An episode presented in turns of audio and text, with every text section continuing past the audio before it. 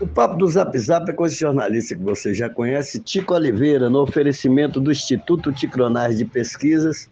Vamos trocar ideia com o doutor Bruno Santos, é advogado de uma família que foi realmente agredida pela truculência da polícia militar, de policiais que não estão realmente dentro da regra da segurança pública, que é de dar proteção à família, proteção ao cidadão e de prender aqueles que estão fora né, do contexto da lei para ressocializar, porque no Brasil não existe pena de morte. O que está existindo na, na, na, na condição da Polícia Militar, pelas denúncias que está havendo em Vitória da Conquista, Barra do Choça, Condeúba hoje e na Bahia inteira, é que está existindo um grupo de extermínio dentro da Polícia Militar exterminando pessoas, quando a lei não permite isso.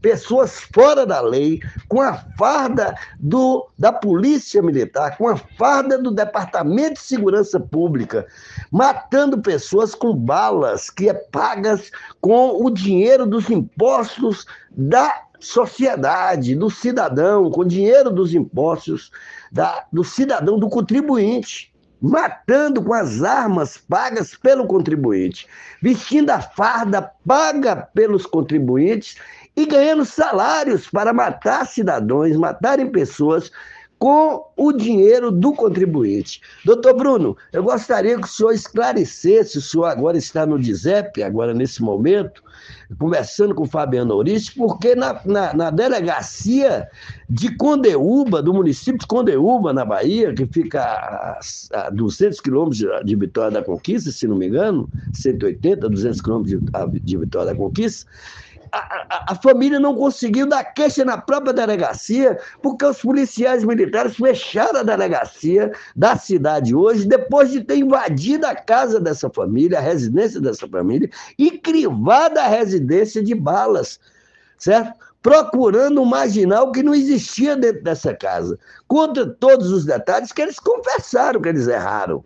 Eu já passei até um áudio aqui para o coronel para ele tomar providência sobre esses assuntos, o coronel Ivanildo, porque é, é, é, é, é, a emenda fica pior do que o soneto. Ontem ele estava formando cidadãos, cidadãos, crianças no PROERD é, contra a condição de entrar no esquema das drogas.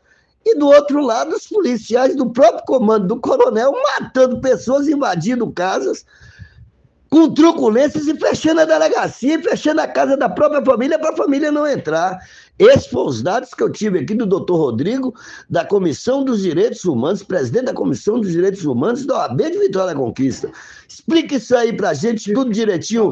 Doutor, por favor. Aqui é o repórter Marcos Rezende, da RD Rádio Digital, no ar.com.br. E vou dar detalhes aqui, e vou estar entrevistando aqui um. Vou estar entrevistando o, o filho, um dos filhos do, da vítima. E ele não vai entrar muito em detalhe nesse momento, devido o, o velório que está sendo ocorrido agora. Mas posteriormente é, vamos dar mais detalhe sobre o ocorrido. Eu vou falar aqui com ele e o nome dele é Gabriel. Ele é um dos filhos caçula da vítima. E ele vai dar alguns detalhes, porque detalhe é, jamais será justificado em relação a isso. E porque não dá para dar detalhamente, mas dá para sim falar o ocorrido. É, bom dia, Gabriel. Bom dia, Marcos. É, é com muito pesar de estar aqui nesse momento, nesse velório, nesse exato momento, é, fazer esse tipo de pergunta e fazer algumas perguntas. Mas como se trata de, de outras imprensas jornalísticas, e de Vitória da Conquista do jornal Impacto. É, precisamos assim de alguma de alguns esclarecimentos. Será que você poderia não precisa entrar, entrar muito em detalhe, porque a gente sabe que o, o, o sentimento, a dor é imensa. E para estar tá falando sobre isso agora, eu sei que é muito constrangedor. Mas é com muito pesar que a gente eh, quer saber pelo menos algumas coisas. É, você que veio de lá até aqui e se trata do seu pai. É, quero falar que eles vieram aqui duas guarnições, uma da KS e outra da Polícia Militar aqui da, da cidade, à procura de, de, um, de, um, de um foragido da Justiça, Cícero. Chegou aqui é, é, no local onde é que esse Cícero estava, ele saiu cor, correndo, é, passou em frente da casa do meu pai, meu pai estava só. É, eles atiraram é, em Cícero em fuga ele conseguiu se evadir pro, pro mato. Acertaram os dois tiros no, na, de fuzil no, no, na casa do meu pai. E meu pai, essa hora, era 5 horas da manhã, meu pai estava dormindo nessa hora. Então, é, provavelmente meu pai saiu para ver o ocorrido, com certeza eles confundiram meu pai com, com, ele, com, com Cícero e acabaram atirando meu pai e levando a óbito. E, e na hora que meu tio e meu sobrinho, meu primo ouviram os disparos, eles já se assustaram, saíram. Os, os policiais não deixaram eles ir até o local. Eles foi impedido, ficaram aqui impedido. Eles não relataram, falaram para ele que era só esse tal de Cícero que tinha fugido e eles estava tinha, é, estava trocando tiro com ele, ele fugiu. Agora, Gabriel, é, esse fato que você está dizendo que ele trocou tiro com a polícia, isso aí aconteceu? Não, do meu pai não. Desse Cícero eu não, não posso informar nada porque eu não sei. Não, nós estamos falando exatamente se referindo à vítima, que é o seu pai. Ele chegou a trocar tiro com a polícia?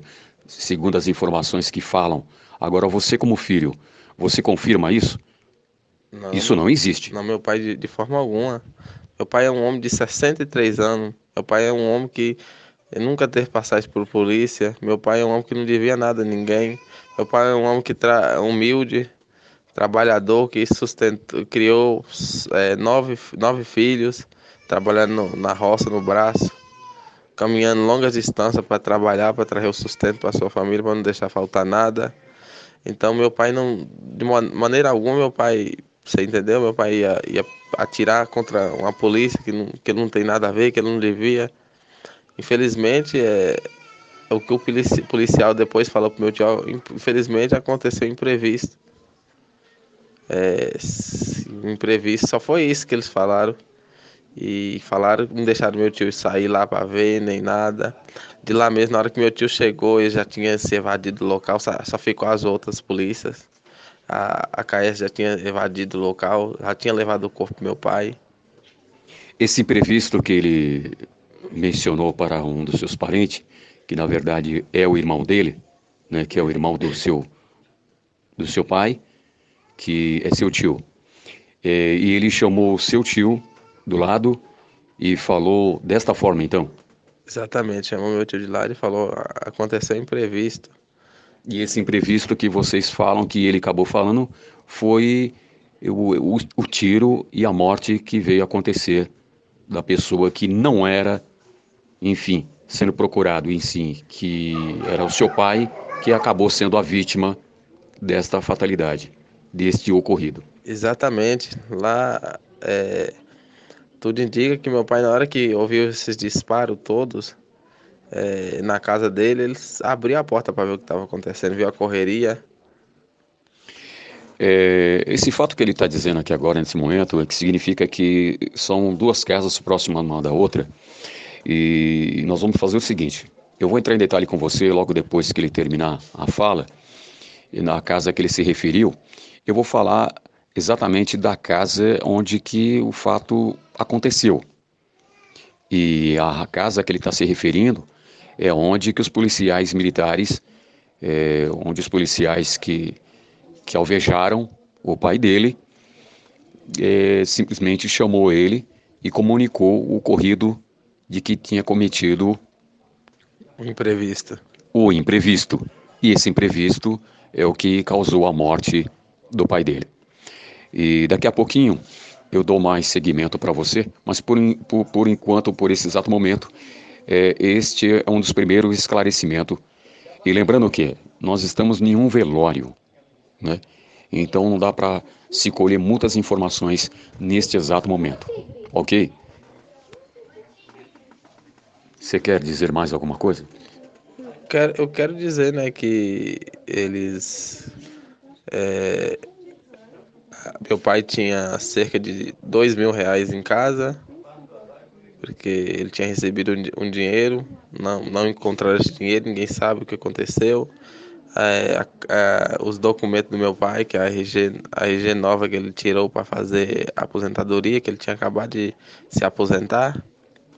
Tinha mais ou menos um ano que ele estava recebendo a aposentadoria, também desapareceu. Desapareceu também é, o, o, é, o título do meu pai também desapareceu. E aproveitando o instante, foi encontrado a identidade dele? A identidade é, nova não, nós só conseguimos a identidade velha porque estava em outro local, a identidade de 2014. E meu pai, ele tinha identidade de 2022, desapareceu, estava exatamente na carteira dele. É, vocês estiveram em Vitória da Conquista para fazer o boletim de ocorrência. É, chegaram a fazer o boletim de ocorrência? Não, não, não, não fizemos, nem Vitória da Conquista. Na delegacia da cidade de Condeúbas também fomos, ter, fomos ter, fazer a, o boletim, eles não deixaram fazer. O boletim falou que não poderia fazer. E a gente não tem papel nenhum, até agora não conseguimos fazer o boletim. É, e a gente entramos com, a, com, a, com o advogado para tentar. Fomos lá na, na na, na, na CIP também. Depois o ocorrido já tinha mais de, de 24 horas. Fomos na CIP. É, é, eles não disse que não tinha boletim nenhum lá, que os policiais ainda não tinha deixado boletim nenhum lá. Isto foi ontem? Isso, ontem. Na, exatamente.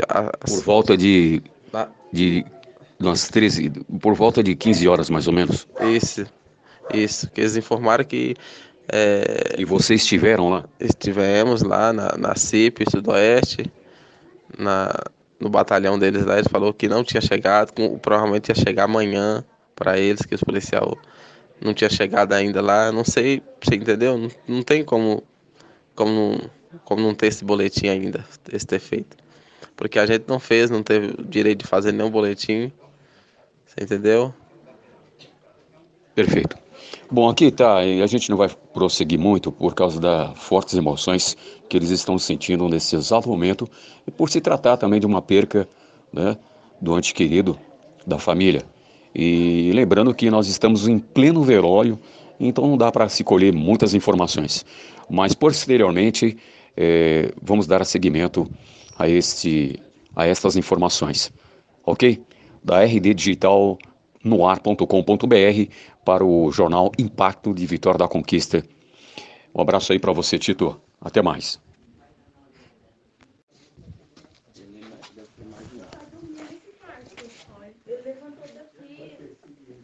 Então ele não pegou arma, porque ele levantou daqui com certeza. Ele abriu aqui para ver o que, que era aquilo, né? Tiro traçou aí, ó. Tiro traçou aí, ó. Traçou a parede? Traçou a parede aí, ó. É, fuzil. Tinha marca. Mas é. Aí, ó. Aqui. Aí, esse quarto aqui, ó. Ele estava trancado. A chave estava em São Paulo. Ela estava com a minha mãe. Nem meu pai não entrava aqui. Eles arrombaram essa porta, ó, tá vendo? Eles arrombou. Aí eles entrou, eles Aqui só tem, você tá vendo que as coisas pessoais da minha mãe, olha. A máquina de lavar, o guarda-roupa dela, umas cadeiras que ela deixou aqui pro meu pai. E aí eles retiraram a casa inteira os documentos do meu pai não foram encontrados. As- então, assim, a gente não vai aceitar esse negócio de, ah, matamos um bandido. Matou um homem, pai de família, 5 e 40 da manhã, dentro de casa, o homem tava dormindo. Aqui é sangue. É É sangue. sangue. Ele, com certeza, aquele tiro que pegou aqui no pescoço dele, com certeza ele recebeu ele aqui. Então, esse sangue, acho que bateu aqui, ele caiu ali, ó. Ou a força do tiro jogou ele lá, só tinha sangue aqui. Não tinha sangue mais em lugar nenhum, pingado, em lugar nenhum mais. Então, eles tirou ele daqui morto e foi morto. Todo mundo falou pra mim, olha, não tem como o cara levar um- uma bala de fuzil dessa e sair vivo. Ele não correu atrás do Não, eles não correram atrás do bandido, não. Deixou o bandido e ficou aqui. Forjando a cena.